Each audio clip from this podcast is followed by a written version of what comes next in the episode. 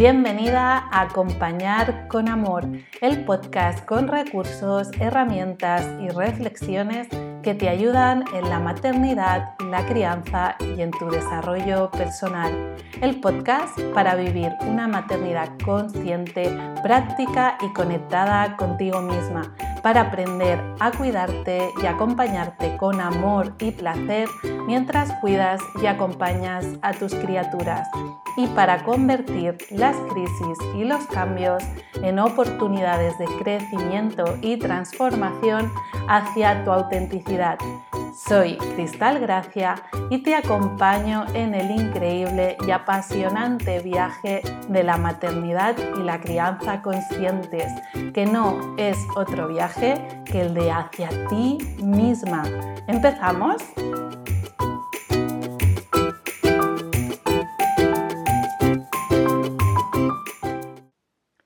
¿Qué ocurre cuando a pesar de no juzgar las emociones de nuestros hijos, sentimos que nos cuesta un montón sostenerlas? A veces ponemos muchísima intención en validar lo que sienten nuestras criaturas, pero a pesar de no juzgarles y de poner palabras, nos vemos sumergidas en situaciones que se nos escapan de las manos, que sentimos que nos arrollan como un tsunami y que nos dejan cao a la hora de acompañarles desde un lugar calmado y consciente qué está pasando en estos momentos. Seguramente por mucha intención que le pongamos a no juzgar, estas situaciones están poniéndonos en un lugar muy incómodo, porque no tenemos los recursos para sostener las emociones que nos generan rechazo, porque generalmente esas emociones están chocando de frente con nuestra propia vulnerabilidad, con nuestras heridas. No solo se trata de ponerle intención, sino de sentirte a salvo a la hora de poder vivir esas emociones dentro de ti. Y eso solo se puede hacer a través del cuerpo. Es necesario crear la experiencia en la que te sientas segura para experimentar dentro de ti estas emociones. Se trata de poco a poco ir generando espacio y sostén dentro de ti, como un árbol que enraiza para tener la capacidad a la hora de vivir y experimentar las emociones.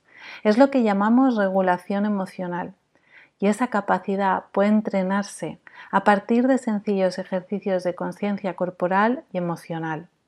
Se puede aprender a conectar con las emociones y a sentirlas desde una experiencia sana y completa y a transitar esa vulnerabilidad sin dolor, desde un lugar amable y amoroso contigo y con tu criatura.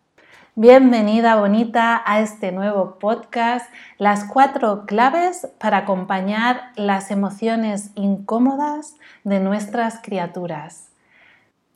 Sabemos que para acompañar las emociones de nuestras criaturas es necesario que no juzguemos aquello que sienten y que podamos mostrarles que les validamos y que además eh, podemos nombrar lo que sucede.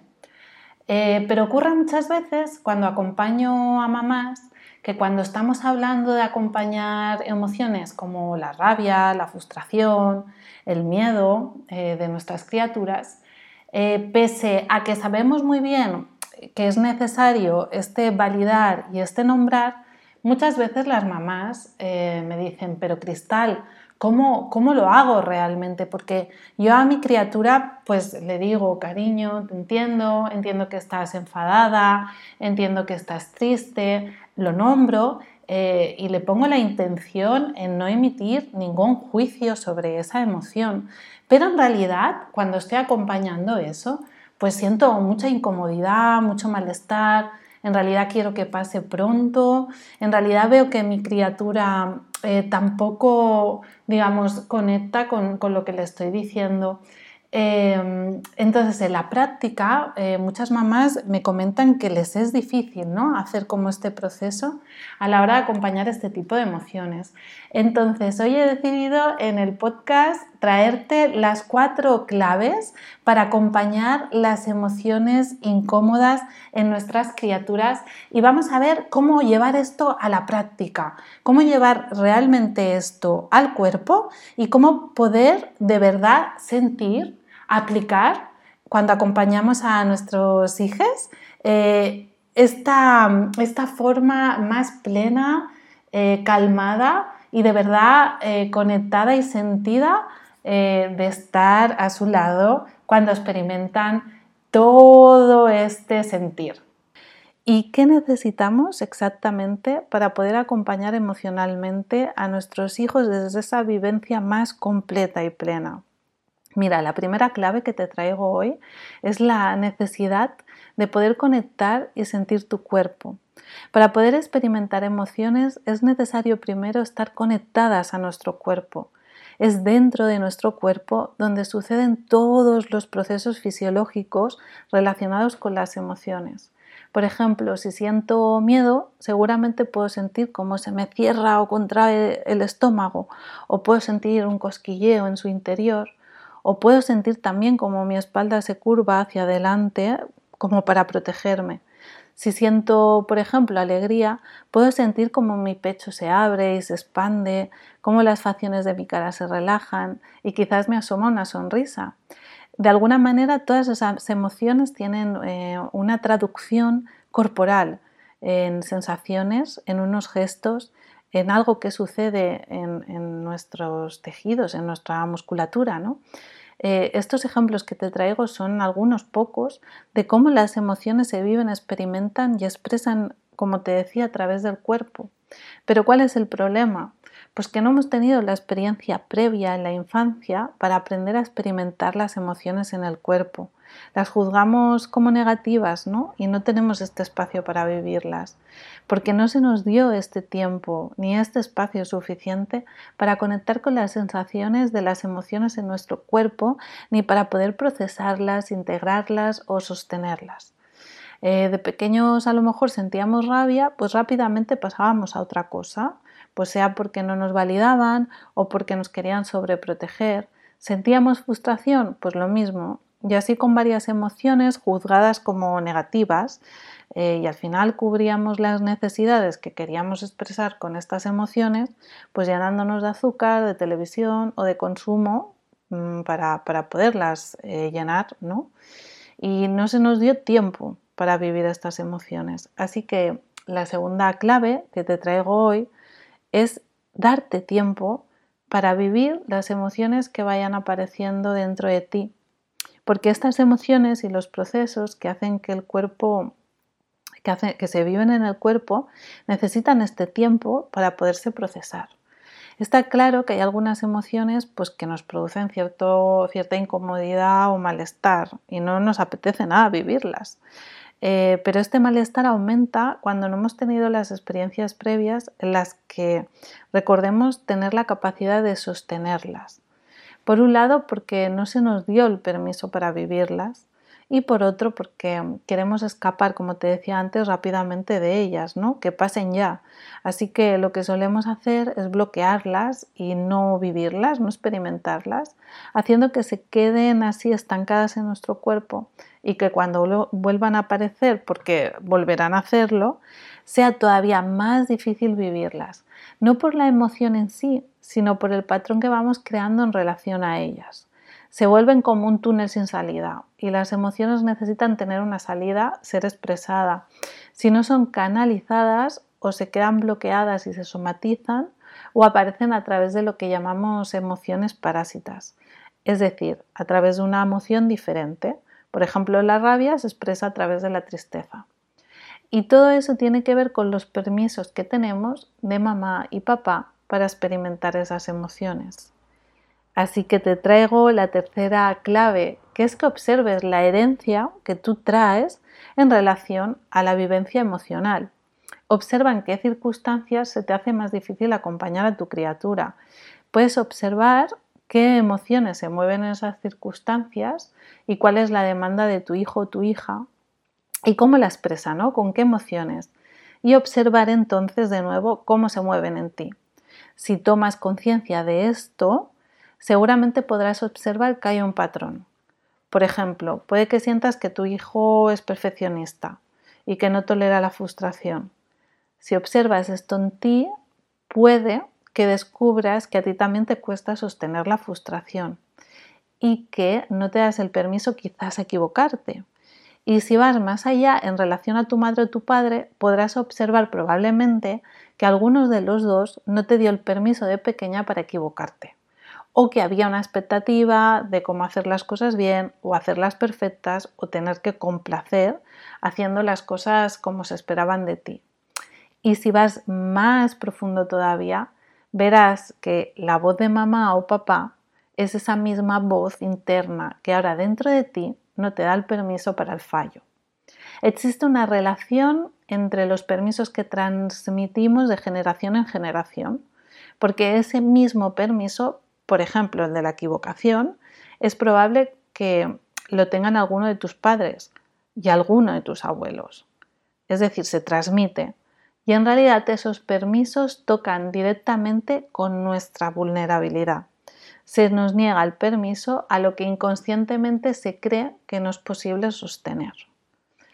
Así que vayamos a la última y cuarta clave que te traigo hoy en, este podcast para poder sostener y gestionar las emociones, que es la de enraizar para poder sostenerlas.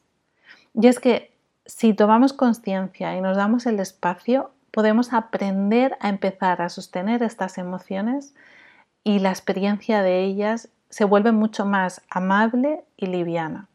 A medida que nos damos espacio para experimentar en el cuerpo ciertas emociones, tomamos más espacio para sostenerlas. Este proceso se puede apoyar tomando seguridad en relación a nuestro cuerpo.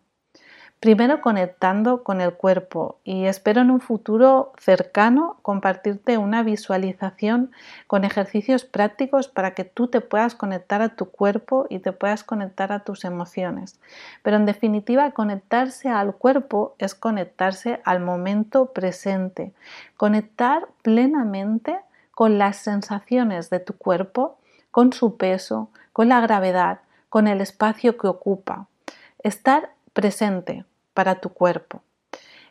Es eh, interesante cuando hacemos esto buscar sensaciones agradables en, en esta experiencia de conectar con el cuerpo porque conectando con aquello que nos genera bienestar dentro de nuestro cuerpo, cuando estamos presentes, em, que puede ser, por ejemplo, una sensación en el peso de las piernas, o puede ser una pequeña vibración en la espalda, o la sensación de espacio y expansión en tu pecho. Eh, cuando practicamos esta sensación de bienestar en el cuerpo, lo que estamos generando es más espacio para sostener emociones y para sostenerlas eh, desde un lugar eh, mucho más agradable. ¿Por qué?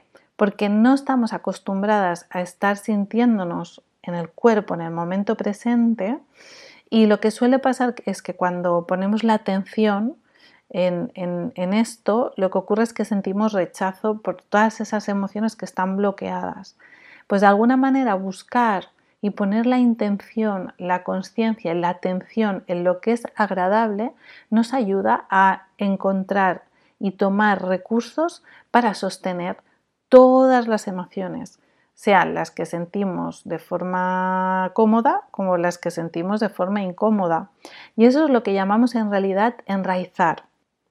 Así que la respuesta a cómo lo hago, esta pregunta que me hacía la mamá, la pregunta que te explicaba al inicio del podcast, que me había hecho em, esta madre en la sesión de acompañamiento terapéutico, la respuesta básicamente es empezando por ti misma. Y hoy te he compartido diferentes claves para que puedas empezar a sostener y a vivir estas emociones por ti misma. A medida que nosotras empezamos a tomar el espacio con nuestras emociones y empezamos a vivirlas y a experimentarlas, van a pasar dos cosas. La primera es que vamos a estar dando ejemplo a nuestras criaturas de una vivencia sana de estas emociones y nuestros hijos o hijas van a aprender básicamente por lo que les enseñamos, por el ejemplo que les damos, no por lo que les decimos. Con lo cual, si les mostramos este ejemplo, ellas van a ir adquiriendo recursos para la gestión emocional. Y la segunda cosa que va a pasar es que a medida que tú vayas tomando espacio y seguridad para sostener estas emociones en el cuerpo, vas a poder sostener eh, las de tu criatura, dándole el permiso para tener una experiencia más sana y completa y plena de la vivencia emocional. y lo más importante de todo, dándole estos recursos para su propia regulación emocional. Recuerda que una vivencia sana ahora de las emociones como la rabia, la frustración, el miedo o la tristeza harán que de mayor no se conviertan en una montaña que no saber cómo escalar y harán que tu criatura tenga en definitiva más recursos para caminar hacia la vida. Te mando un abrazo grande y luminoso y espero que este podcast te haya llegado al corazón y haya sido útil para ti.